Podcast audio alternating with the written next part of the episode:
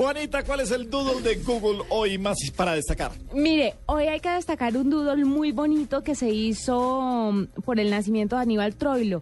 Él fue un bandoneísta, compositor, director de orquesta de tango argentino. Nació un 11 de julio de 1914 en Buenos Aires, Argentina.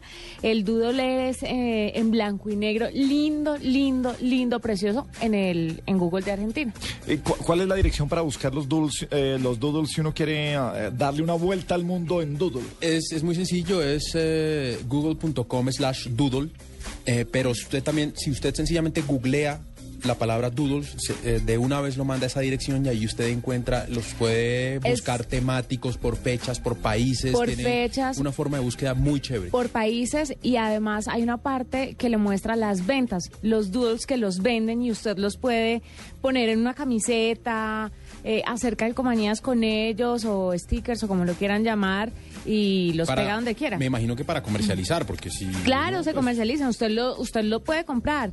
El doodle que quiera, ellos tienen ahí una muestra de los que están a la venta, es súper chévere porque hay unos muy bonitos. Oiga, chévere. Vea, chévere, Sí. chévere. ¿Les ha salido el doodle de cumpleaños? Sí.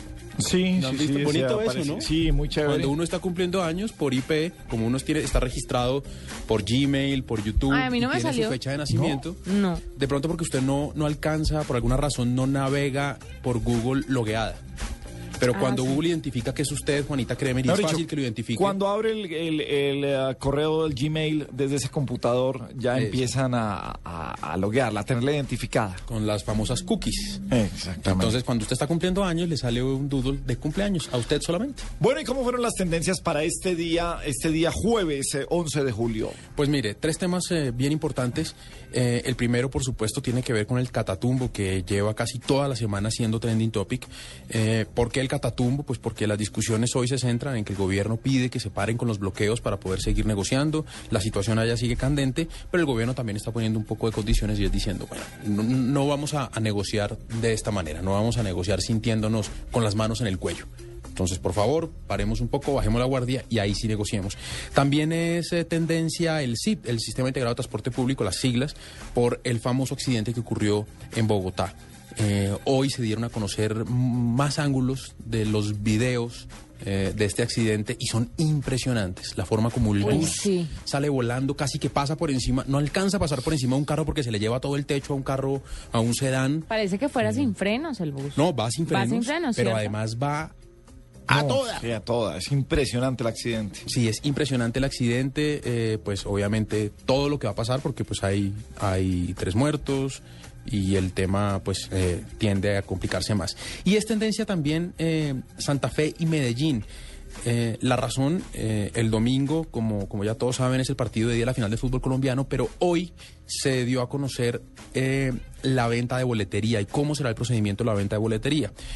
Eh, hay varias cosas alrededor del tema. La primera, que en la experiencia de hace un año, mm, bastantes desórdenes a la hora de vender boletas, fue un poco difícil y caótico conseguirlo, entonces los hinchas están es- mm, esperan pues que no vaya a ser tan difícil conseguir las boletas y hablo esto en el caso de Bogotá porque en el caso de Medellín ya prácticamente están vendidas.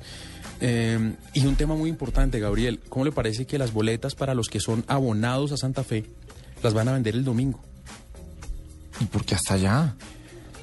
Y pues porque hasta ese día la tienen lista, pero ¿sabe qué es lo que, lo que la gente está diciendo? El domingo es el día del partido. Sí, claro. Es el día del partido de ida. Usted se imagina el desorden donde sean las 3 de la tarde, usted vea que la fila no avanza y usted se quiera ir. Y si usted está haciendo filas porque es muy hincha de Santa Fe, Ajá, ¿cierto? Sí, sí, sí. Porque además es para abonados. Y cuando esa fila no ande y el partido arranca en tres horas y esto no avanza, el desorden que, que- que puede ocurrir. Somos unos subdesarrollados para las ventas de boletas y para este tipo de espectáculos. Aquí eh, eh, el estadio El Campín es el único estadio en el mundo, en el mundo, en donde cierran por seguridad el parqueadero cuando hay una final de fútbol.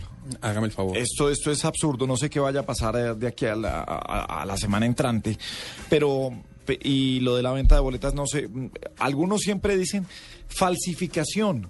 Hombre, hoy ya las cosas para, para la falsificación con los códigos de barras creo que, que están por encima. Están por encima. Usted llega, pasan el código de barras y si está bien y si no, no entra. Punto, Exacto. se acabó. Se acabó el tema de la falsificación ahí. El tema r- también aquí tiene un- un- algo muy complejo y es que la gente que tiene su boleta, eh, y que la, y los revendedores suben fotos de la boleta a Mercado Libre, a... Y le copian el código de barras. Copian el código de barras y ahí es donde existe el riesgo de que haya la falsificación. Sí, pero no se puede dejar tampoco para que haya problemas en las filas y a la entrada del estadio. O sea, eso sí, eh, revisar la seguridad, pero no entorpecer la labor y, la llegada de la gente de al la estadio. gente al estadio, que es el último, es lo más importante. Que la gente, Porque es que una persona estresada que entra al estadio causa problemas.